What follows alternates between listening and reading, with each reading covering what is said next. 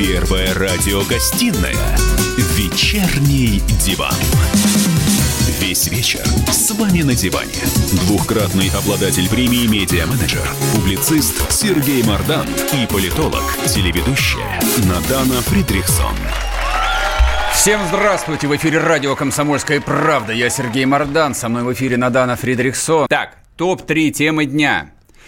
Арестованы полицейские, проходящие по делу Ивана Голунова. Да, те самые люди, которые подкинули ему наркотики. Не утверждает, и не доказано, что они подкинули.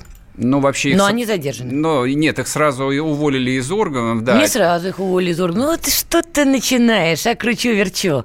Ладно, пошли дальше, об этом еще поговорим. Ты хочешь прочитать топ-3? Да, а, в общем, их уволили из органов, но дело открыто было спустя полгода после того, когда об этом а, сказал президент Российской Федерации. Вот так у нас как бы открываются дела. То есть президент должен пнуть, чтобы, наконец, было открыто дело. Ну и коль уж мы вспомнили про гаранта, Путин отправил таки в отставку губернатора Чувашии, который заставил подпрыгивать офицера МЧС. И последние новости по коронавирусу. Голикова, целый вице-премьер, возглавила штаб по предупреждению завоза коронавируса в Российскую Федерацию. Вечерний диван. Так, обсуждаем Голунова? Да. Кратко напомню историю, о чем о чем, о чем, о чем разговариваем? Значит, Иван Глунов – это журналист интернет-издания «Медуза», которое считается, ну, называется оппозиционным, вот, хотя это не имеет ровным счетом никакого значения. Известен он а, был а, в узких кругах тем, что он писал всевозможные расследования. Угу. В момент, когда ему подбросили наркотики, он делал большой материал о похоронной мафии в Москве. И, в общем, была опрошена масса людей, было поднято довольно много документов, документов, из чего следовало, что в этом деле фигурируют и всякие высокопоставленные чины из ФСБ. Да, и да. вот по такому странному стечению обстоятельств на пути полицейских, ну, ни для кого же не секрет, что по этой наркостатье в стране сидит 300 тысяч человек, и наркотики подбрасываются, в общем, достаточно регулярно, но на пути этих полицейских из западного УВД Москвы оказался именно журналист Голунов. Там вообще история достаточно мутная на самом деле, потому что еще летом говорилось, что есть серьезная версия, что полицейских разыграли в темную, что сами они ему ничего не подкидывали, что им была дана наводка на него, и действительно при задержании не открыли там, что у него был рюкзак, да, и обнаружили там уже наркотические вещества. Но подбрасывали они эти вещества не они. И эта история, на самом деле, довольно серьезно циркулировала, пока сейчас вдруг не выяснилось, что именно полицейские и задержаны. И вот тут большой вопрос. То ли действительно задержаны злодеи этой истории, то ли задержаны просто люди для отвода глаз публики благородно, чтобы все успокоились и сказали, вот она справедливость. А истинные злодеи – которые стояли за историей подброса наркотиков Голунову, по-прежнему ходят на свободе с чистыми ручками. Вот это сейчас, как мне кажется, один из самых главных вопросов. Это к нашему с тобой вчерашнему спору.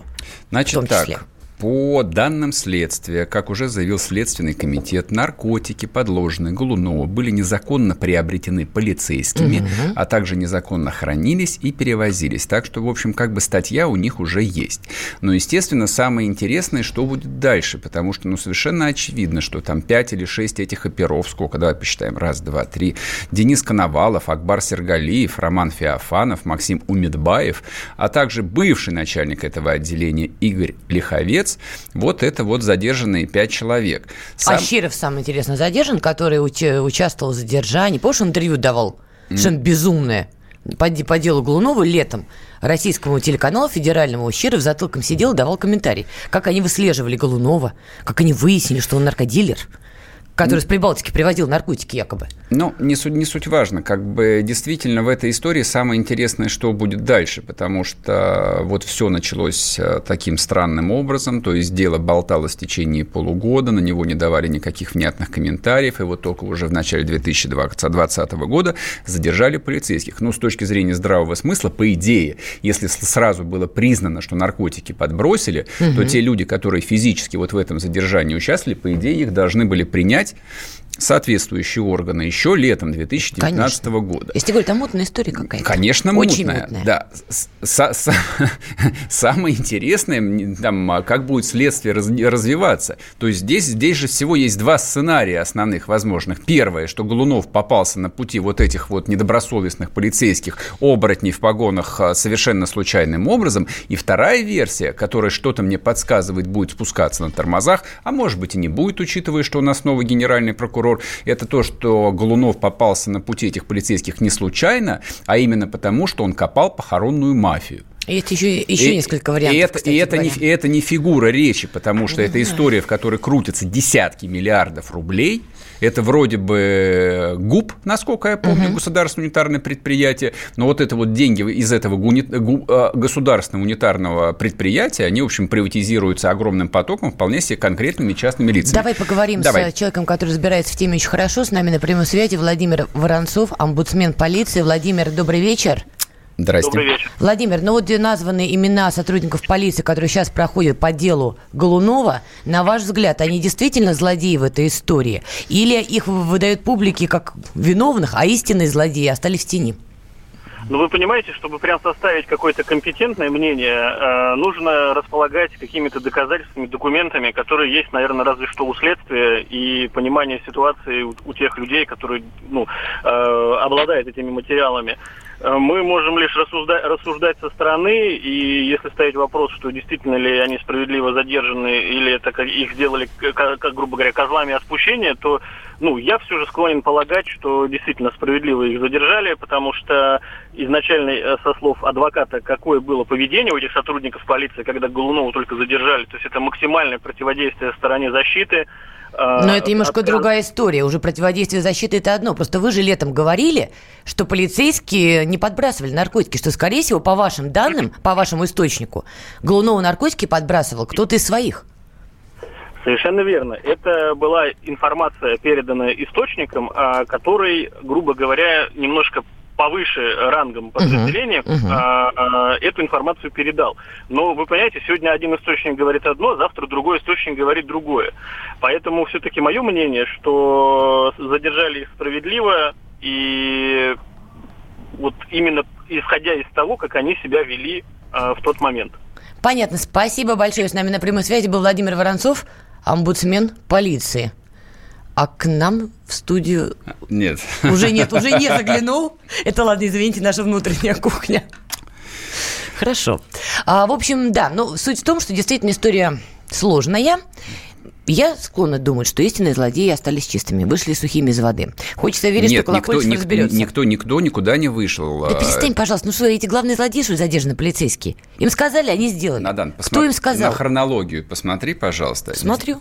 Случилась некая история летом. Прошло время. Тему явно пытались э, замылить и спустить на тормоза. Да. Потребовалось вмешательство, в общем, наверное, очень влиятельных людей, если историю прокомментировал лично президент. Он отвечал на вопрос журналистки. Я тебе даже скажу, как это все по новой взорвалось.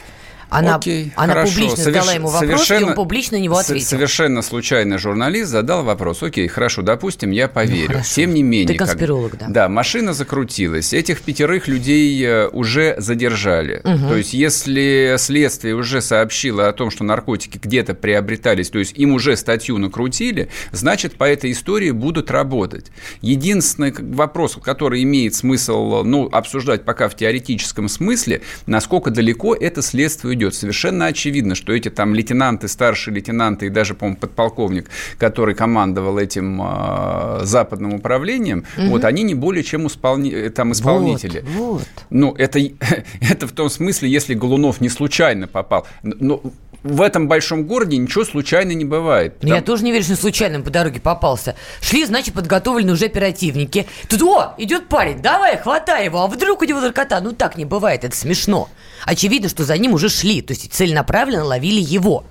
Поэтому мне интересно. Понятно, что вот этих э, осудят, предадут, там, э, распнут и расскажут, что они главные злодеи. Но они не главные злодеи. Заказчик другой был. Кто-то звонил в МВД, их начальнику, я не знаю, самому главному начальнику в МВД. Я не знаю кому. Но кто-то кому-то звонил и просил, видимо, как-то Голунова унять, судя по всему. Как могли, так исполнили. А теперь, значит, оказались крайними низшее звено.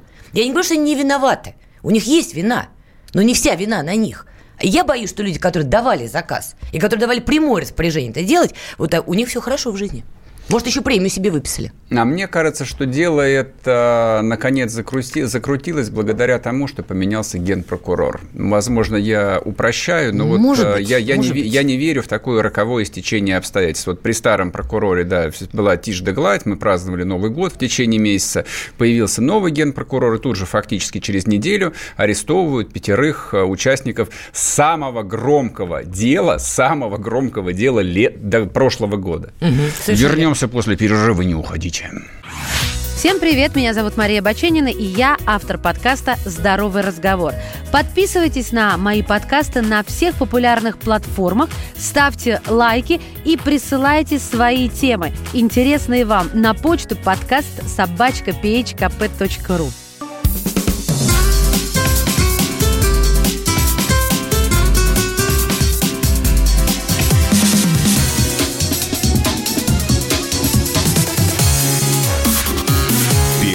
радиогостинная «Вечерний диван».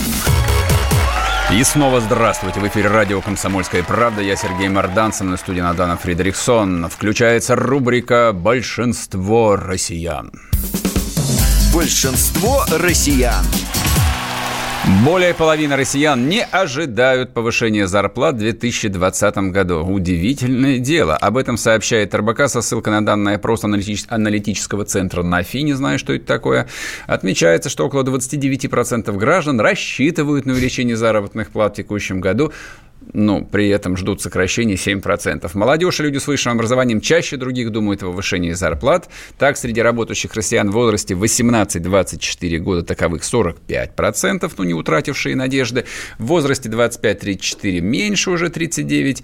Среди тех, кто окончил вузы, 33%.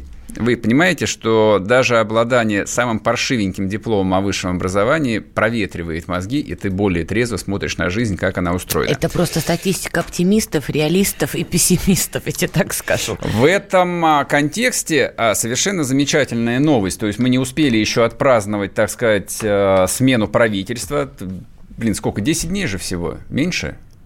Ты знаешь, я была в таком шоке, что я потеряла себя на три дня на тех событиях. Не Значит, могу сказать. ушел Медведев, сим, да, символ застоя, и, соответственно, его клика, тоже символы застоя, те, кто дополняли эти символы. Пришли новые блестящие люди, и вот вам сразу поздравления от э, Минтруда.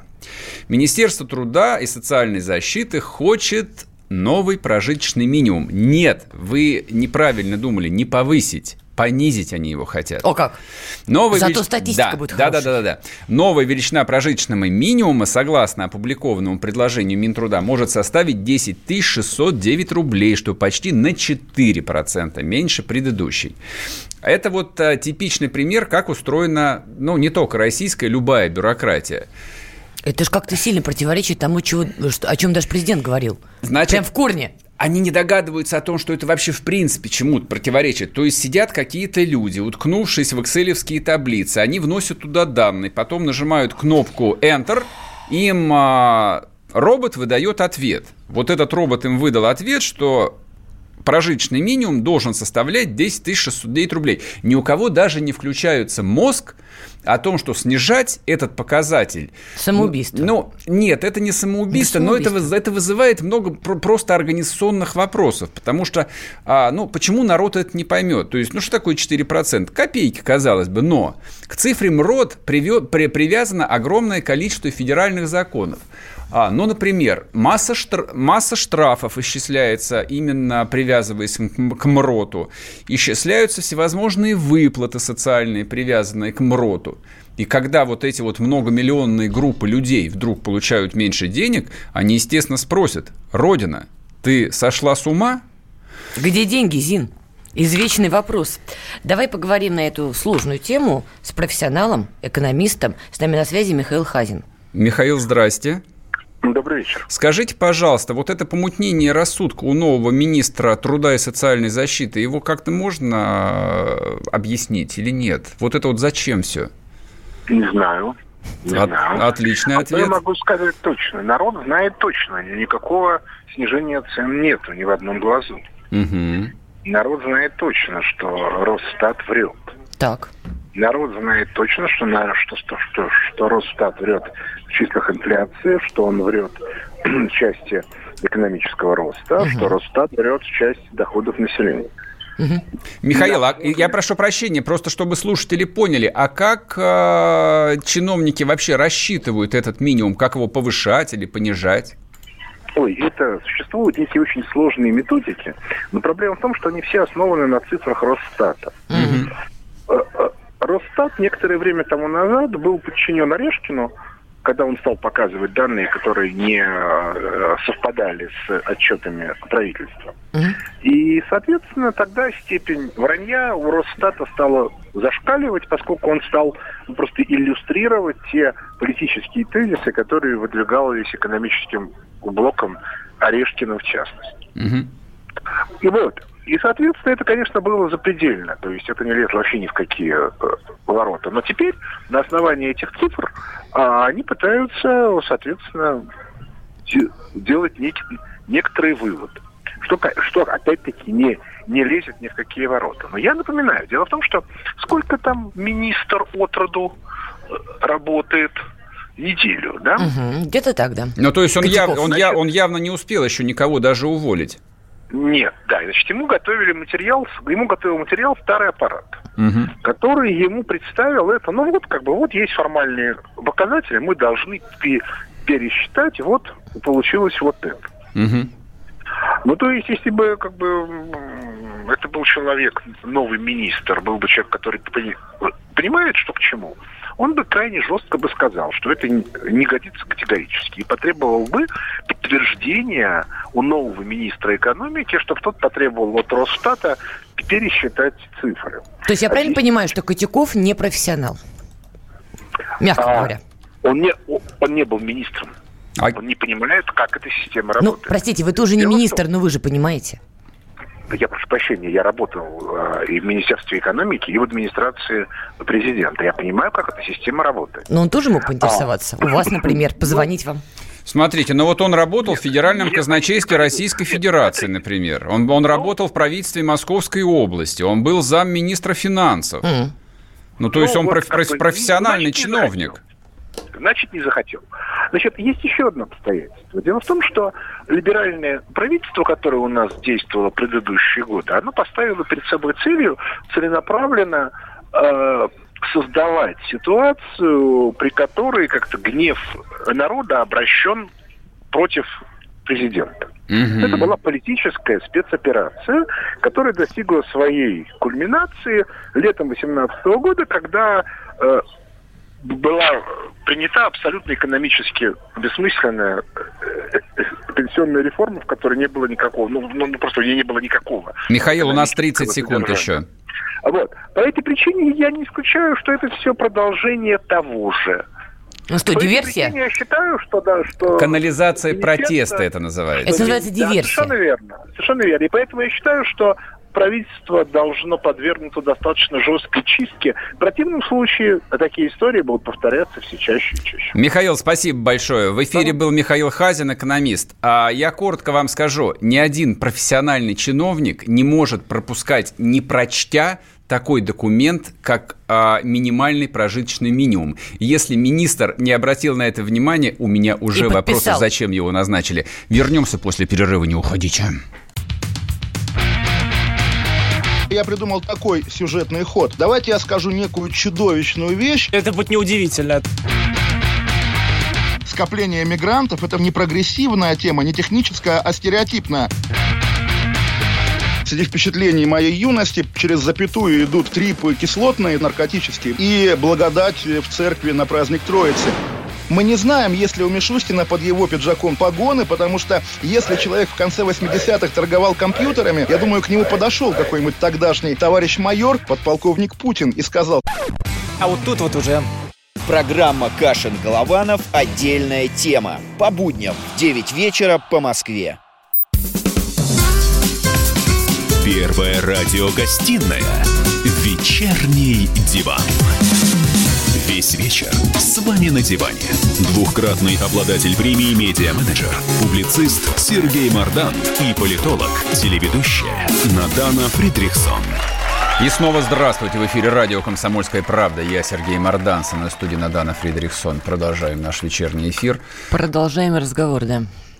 А, значит, в этом году 50-летие вокально-инструментального ансамбля «Машина времени». Вот кто бы как а, к этому не относился, это одна из ключевых скреп, которая связывает Россию сегодняшнюю с Великим Советским Союзом. «Машина времени» — это самая знаменитая советская музыкальная группа. Ну, только не называй ансамблем. У меня слово «ансамбль» Ан- начинает, понимаешь, инструментальный ансамбль. ансамбль. Именно так. Как учили, так я и говорю. И вот выясняется, что к юбилею предполагалось снять целый документальный фильм. Ну и, в общем, там было что снимать, без всякого сомнения. Но, Но это символ эпохи в том числе. Там Конечно, да. Действительно это, было да, что. Символ очень большой эпохи. То есть 50 лет, э, не знаю, ни одна, ни, ни один музыкальный коллектив, ни одна группа, там, ни в России, я боюсь, даже в Европе, в общем, не протянули. Не в Америке, точнее, бог с ней с Европой. А Андрей Вадимович рассчитывал, что Родина профинансирует кино, но он же этого достоин. Но Родина в лице нового министра культуры, а на момент отказа начальника департамента кинопоказа отказала финансированию документального фильма. Хотя изначально были не против проекта в Минкульте. Ну, там непонятно, что значит не против. Там была большая чиновничья переписка, запросы, причем за запросы были от лица администрации президента, и, в общем, а, ну, раз есть запрос от лица президента, министерства пишет, что мы, в общем, не против, и даже да, и да, и все и хорошо. Ну, а потом а, вот в рамках выполнения обязательной процедуры, соответственно, появилась виза «отказать». Соответственно, музыкант это рассматривает как элемент э, продолжающейся пятилетней травли. Ну, в чем-то он прав. А, напомню, с чего началась травля. В 2015 году, когда начались бои на Донбассе... А, в Донбассе только. Извини. В Донбассе, да, конечно же, в Донецком угольном бассейне. А, он не нашел ничего лучше, как а, поехать а, в захваченный украинскими войсками Славянск и выступать там с концертами. Потом он объяснял, что он выступал перед детьми. Ну, украинцы объясняли, что он выступал перед детьми солдат украинской армии. Ну, в общем, история была такая грязноватенькая, в том смысле, что она, безусловно, была политическая. И, конечно, он, как очень взрослый человек, отдавал себе отчет в том, что это не просто концерт, а это политическая акция. Я отношусь со всем уважением а, ко взглядам всех взрослых людей. Но если ты настолько последовательный а, человек, и, в общем, а, еще пять лет назад отмежевался так сказать, от ошибочной, а может быть даже от преступной политики своей страны, то какого черта ты рассчитываешь на то, что эта преступная страна должна финансировать твой юбилей. А, включить, пожалуйста, синхрончик а, товарища Макаревича. У нас здесь министр культуры поменялся, пока ты летал. Все, даже не хочу обсуждать. То есть, вот даже ответить на Дезу, что якобы Макаревич приходил, просил деньги, ты тоже на это не хочешь? Я не приходил и не просил. Я знаю, что ребята хотели снимать фильм. Нет, они его не сняли, денег им не дали. А кто не дал? И что там она говорила? Мне это неизвестно, я этого не слышу. Вот, вот такая вот Ты история. Ты понимаешь разницу? Быть несогласным с какими-то внешнеполитическими решениями – это одна история. И там ненавидеть свою страну. Макаревич никогда не говорил, что он ненавидит свою страну. Он не был согласен с конкретно отдельно взятым эпизодом. Устраивать из-за этого травлю – которая эхом докатывается до того, что фильм о машине времени, который был создан в 69 году, задолго до всех этих эпохальных событий, что отказано финансирование фильма, это травля. Нет ничего отвратительней в жизни, чем травля. Когда стая со слюнами и брызгами накидывается на отдельно взятого человека, группу и так далее. Можно соглашаться, можно не соглашаться, можно критиковать, но это надо делать цивилизованно, а не с криком «ату, ату» его, всей гурьбой, толпой накидываться на очень талантливый человек. У нас что, каждый второй талант?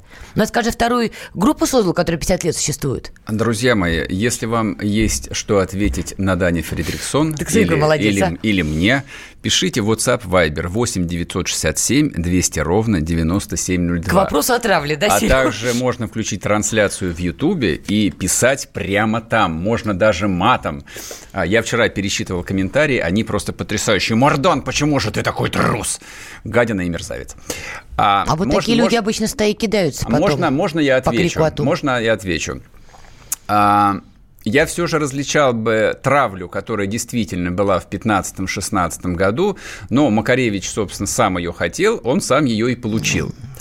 А сейчас же мы обсуждаем а, довольно простой и экономический вопрос. Если у тебя юбилей, если у тебя есть большая группа поддержки, фанаты, поклонники, причем среди этих поклонников масса людей весьма не бедных, Какого беса ты рассчитываешь на то, что этот преступный режим, я подчеркиваю, не страна, не страна финансирует, финансирует путинский режим. Но он же, он же так и называл это. Ты жонглируешь фактами. Я не жонглирую. Он рассчитывает. Речь шла о том, что Министерство культуры, управляемое проклятым Мединским, которого, наконец, прогрессивная общественность проводила, но вместо, на него, вместо него появилась еще более проклятая женщина по фамилии Любимова, отказали так сказать, хорошему лицу, просто символу честной русской интеллигенции в юбилейном фильме. Ну так переврать, Сереж. А, проект придумывал не... Секунду. И проект извини, придумывал не пожалуйста, Макаревич, извини. а другие люди, Очень которые хорошо. обращались за деньгами. От Макаревича-то они просили, чтобы он предоставил архивы, истории, людей, я не знаю, видео, фото.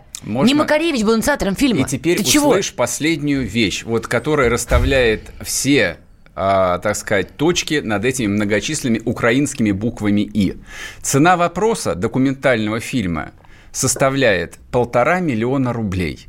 Это вот если снимать в огнях и цветах, не жалея патронов, с хорошими операторами, с отличным звуком. Ну хорошо, ну 2 миллиона рублей.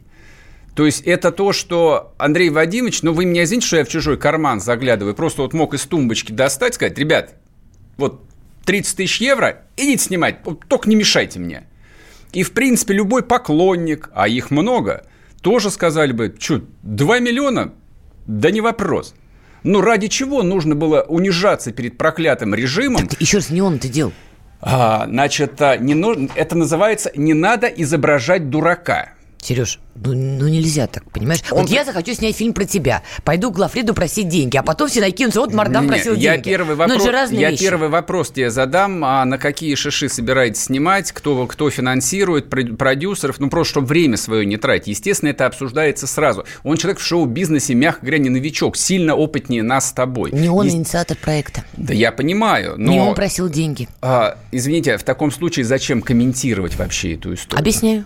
Потому что дело касалось его, потому что он увидел в этом Обидели, продолжение обидели, обидели. той травли, которая, безусловно, была. И это была отвратительная травля, недостойная цивилизованного общества. Я на этом настаивала и настаиваю. Он увидел в этом продолжение вот той истории, и он это прокомментировал. Вне Макаревич сам не ходил с протянутой рукой в Минкульт Было с бы криком странно. «Фильм Дайте про меня дайте- снимают, дайте помогите, миллиона, кто чем конечно, может». там- Он этого не Естественно, делал. там бы демонически хохотали бы люди. А но это одна история, а вот к этой истории цепляется еще одна. Это вот к вопросу там травли, отношения культуры, отношения культуры и государства. А Захар Прилепин, к сожалению, с ним не удалось сегодня связаться по телефону, но он написал а, тут в Фейсбуке пост. А, наткнулся он где-то ВКонтакте на новый альбом группы «Порнофильмы». Если включите кусочек, люди поймут, о чем речь. Все пройдет, точно майские грозы Чьи-то слезы, два пальца у рта Как мандата ***ого единоросса Как допрос, как усмешка мента Как лефордовские коридоры Как Беслан, как нордостовский газ. Федеральная свора бездушных майоров Севастополь, Донецк и Луганск Это точно пройдет. Это точно пройдет. С Ну, собственно, как бы пафос выступления Прилепина был в следующем. О том, что, простите, Донецк, Севастополь и Луганск – это темы, мягко говоря, болезненные для русских людей и для России. Так. И когда музыкальный коллектив популярный весьма, вот эту поли- политическую позицию свою таким образом транслирует, было бы довольно глупо на это не отвечать.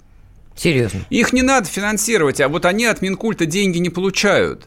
но, по крайней мере, делать вид, что не происходит ничего, делать вид о том, что российская культура монолитна и состоит только вот из певцов, а, которые выступают на новогоднем огоньке, это глупость несусветная. Российская популярная культура, да, это группа, подобная порнофильмам, это панк-группа, кстати, порнофильма. Это политическая группа, которая поет политический рок. Это панк-группа, которая поет политизированные песни. Они выделяются немножко из панк-групп. Ну, неважно, они такие с 2008 года. Друзья мои, пишите, пожалуйста, WhatsApp Viber 8 967 200 ровно 9702. Как нам нужно запрещать музыкантов или не нужно? А мы вернемся после перерыва.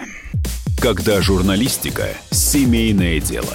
Мы с э, Юлькой так немножко поспорили. Это не по теме сегодня. Когда сложно договориться. Да здесь даже вопрос не в том, кто не скачет тут москаль. Да мы перетопчемся, и мы уже проехали эту историю когда нужно найти компромисс. Что же все-таки произошло, что людей разделило? Украина, Белоруссия и Россия – это один народ. Приходится все объяснять простыми словами. Программа Андрея и Юлии Норкиных на радио «Комсомольская правда». По средам в 8 вечера по Москве. Ты мне после эфира все скажешь? Ничего я тебе не буду говорить.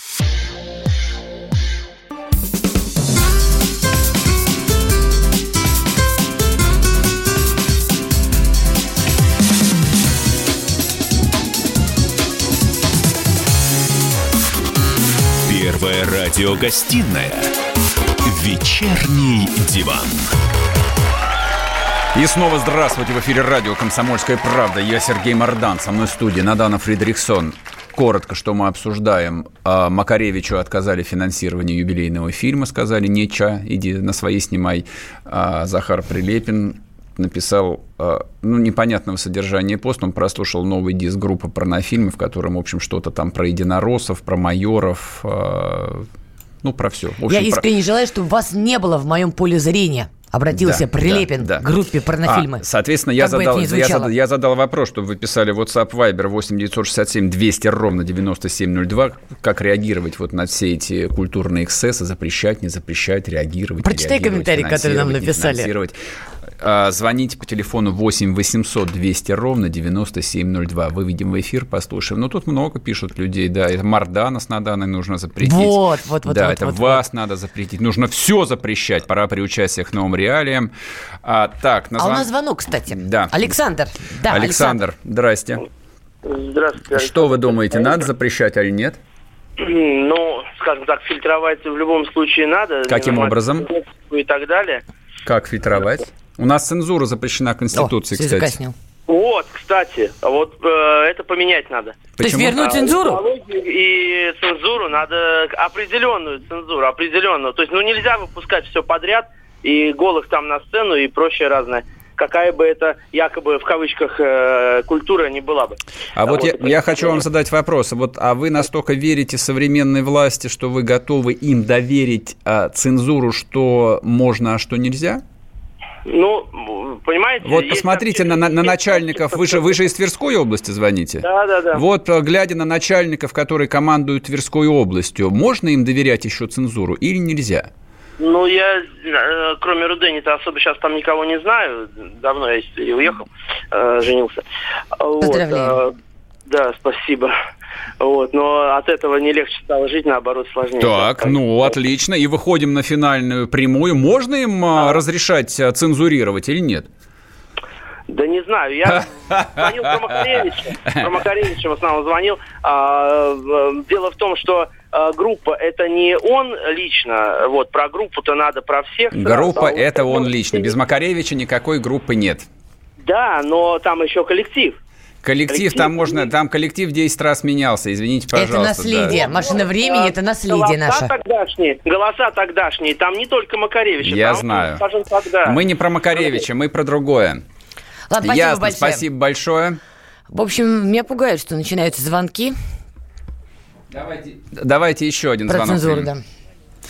Валерий, Валерий из а, Ивановского. Алло, да, здрасте. Добрый вечер. Что добрый вы думаете, надо запрещать или нет? Кого? Ну, вообще культурой надо командовать, что можно, что Нет, нельзя.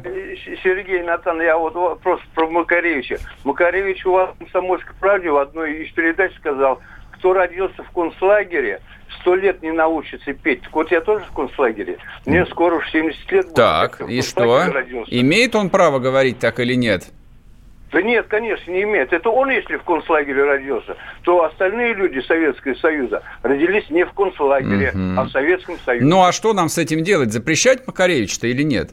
Догнать его надо. да Куда? Куда его всё. выгнать-то? Да он его все пленки взял, да в мусорное ведро выкинул. Так он, он, граждан, он гражданин Российской Федерации, у него паспорт, он избиратель. Как-то у нас гражданство нельзя отнять. Куда его гнать-то? Что с ним делать? В Сибирь. Ну, Судя ну, по всему. Ну, теперь не надо. Просто не, не выпускать в эфир. Пусть пляж э, поет он где-нибудь. В на интернетах каких-нибудь. Да, в интернете. Согласен, спасибо большое.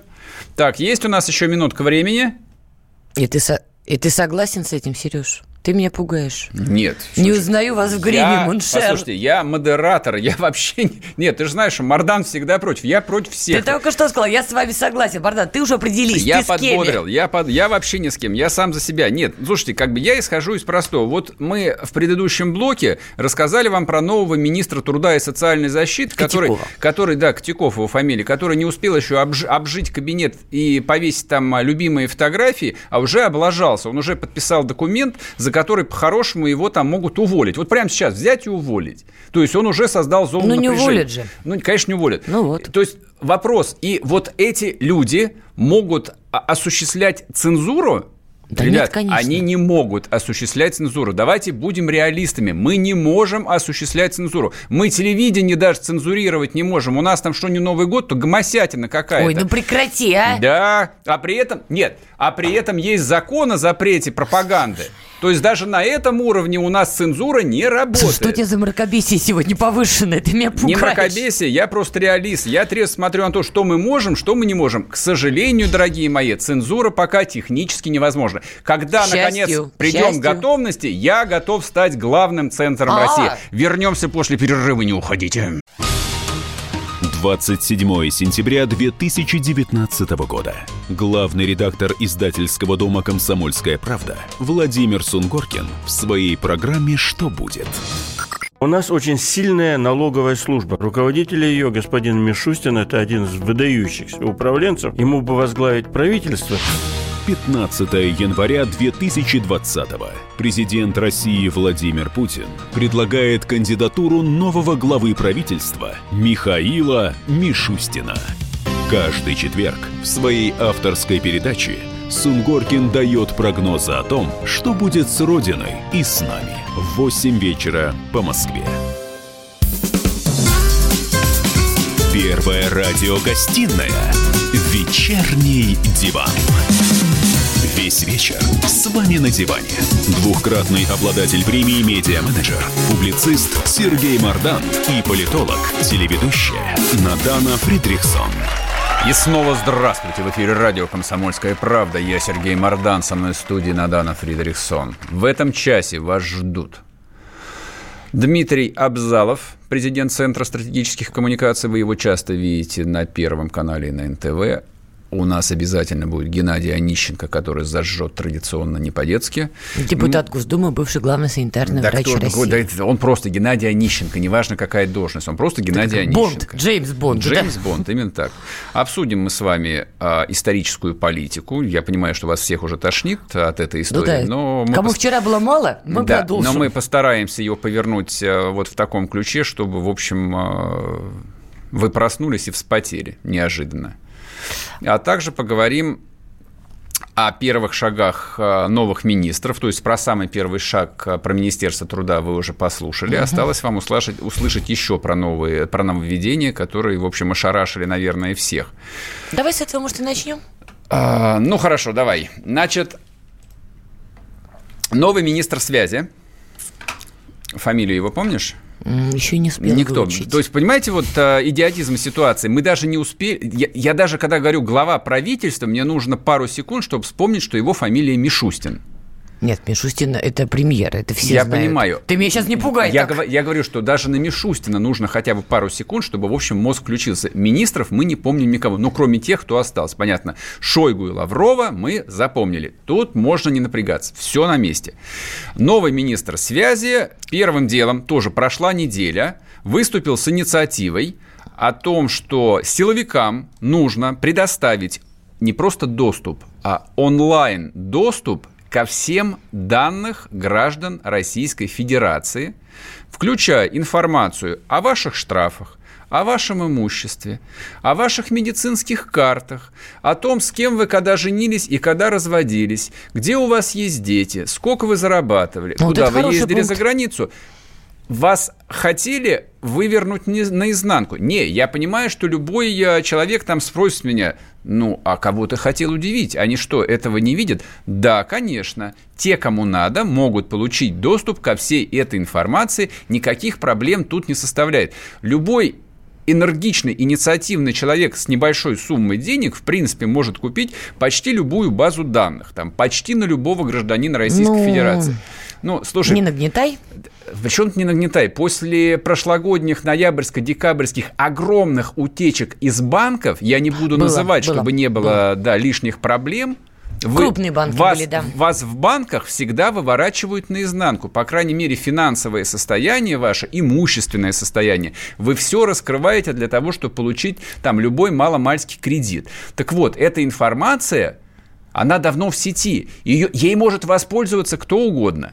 Но тут нововведение заключалось в том, чтобы, условно говоря, там любой участковый или любой опер в районном отделении мог, заходя со своего толстого, значит, планшета отечественного производства в режиме онлайн, получить доступ ко всей вашей подноготной. Или гаишник, чтобы мог, остановив вас на дороге, тоже проверить вашу платежеспособность и узнать, как с вас 200 тысяч э, за пересечение сплошной э, вывернуть, или ограничиться пятью. Давай так, в Москве ГАИ уже на дорогах особо не стоит, стоят камеры, которые все это фотографируют. Ну, а это- во-вторых, позже Макс- э, Максут Шадаев, так зовут Максут министра, Шадаев, во. пояснил, что его Что он совсем не презентацию это имел в так виду. поняли. Речь идет не о расширении прав силовиков, а о том, чтобы они получали сведения в том же порядке, но в электронном виде. Сейчас им информацию по их запросам предоставляют на бумаге, а это не очень удобно. Значит, а, на это я могу ответить только цитатой из великого фильма «Собака Баскервилли». «Довольно изворачиваться, Берримор». Вот это вот ровно та же самая история. То есть сначала что-то ляпнуть. Не, причем я предполагаю, что, естественно, он тоже никого еще не успел в Минсвязи уволить. У него вот ровно тот же самый аппарат. Но у него разве что его секретарша и его водитель. Потому что эти люди, они на срочных договорах, и там увольняют в один день. Вот ближайшая обслуга у него своя. А все остальные, которые готовят документы, там готовят справки, это все остались вот от его предшественников, которые, возможно, даже вредят. А возможно, скорее всего, они ждут просто неминуемого увольнения. И просто народ ничем не парится. Принесли бумагу, а этот Максут Шадаев даже не стал ее читать по какой-то причине. Для, опять, для То меня... те же грабли. Для меня это удивительно. На самом деле, ну, очевидно, это же вещь скандальная, это важная. То есть последние там 3-4 года, то есть вы, подписывая а, ну, любой документ, любой договор, ну, допустим, вы отправляете ребенка в летний лагерь, вам первым делом дают приложение, бумажку, вы сейчас везде ее подписываете на разрешение, доступ к вашим личным данным. Есть, есть закон о защите личных данных. То есть я помню, сколько шло работы, сколько там документов, законных, подзаконных актов нужно было выпустить, чтобы эта история была там заработала. И вот сейчас как бы новый энергичный человек Соответственно, вот э, выступил с такой э, мощной инициативой. Итак, два уже отличились. Идем дальше. Вице-премьер и новый куратор строительного сектора Марат Хуснулин уже запомнился идеей перенести опыт московской реновации на всю Россию. Это вторая история. Вот он Она рискнул он, Она конечно. достойна обсуждения. То есть, поскольку нас э, слушают в регионах, я вам коротко скажу. Ребят, а да, Москва жирует. Это факт. Москва лопает, никак не может лопнуть от жира, который в глотку запихивают. Но здесь все не так однозначно, потому что вроде бы хорошая идея реновации, обновления жилого фонда, оно, как всегда, с эксцессами.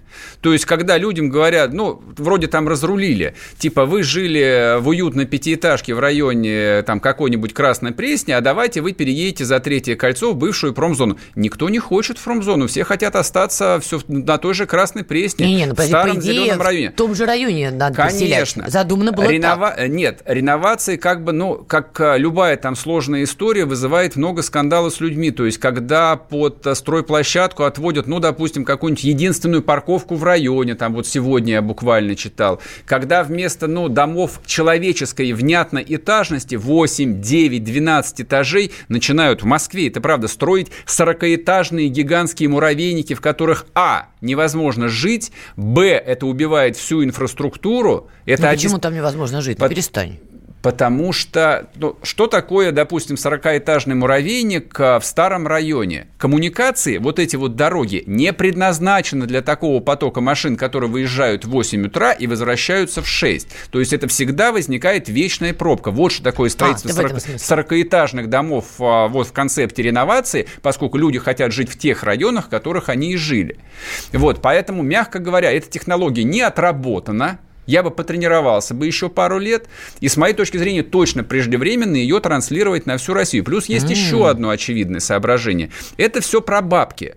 То есть застройщик, условно говоря, там сносит две пятиэтажки, расселяет, а, ну, на какие-нибудь там 100 квартир, строит 40-этажную башню, отдает э, 150 квартир, и остальные 300 остаются ему на продаже. В Москве, где средняя стоимость метра сколько сейчас? 200 тысяч рублей? А что ты меня спрашиваешь? Я не знаю. Ну, Мы- хорошо. Мы люди простые. Хорошо, там 150 тысяч рублей. Это вот экономическая модель работает. Но вы попробуйте эту историю реализовать, ну, хотя бы, допустим, в Воронеже. Она не складывается.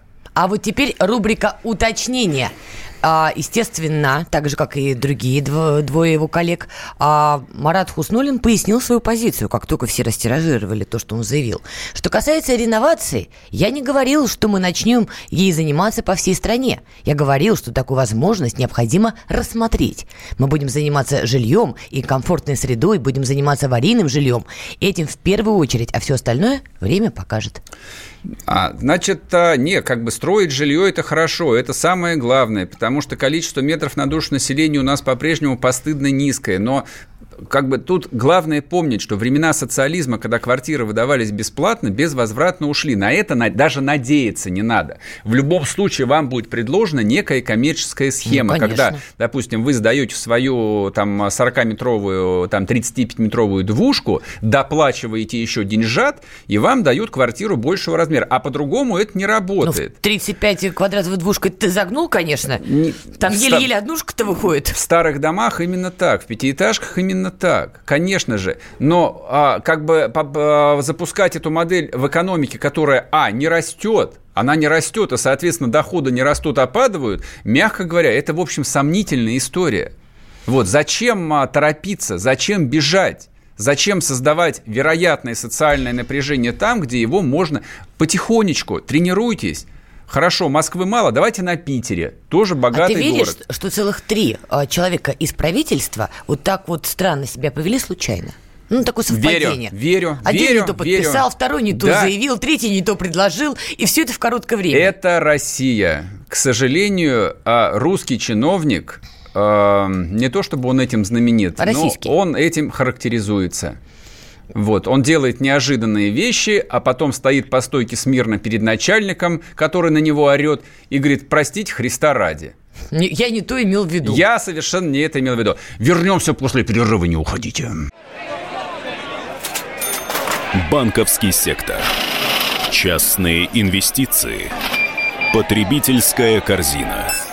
Личные деньги. Вопросы, интересующие каждого. У нас есть ответы. Михаил Делягин и Никита Кричевский. В эфире радио «Комсомольская правда».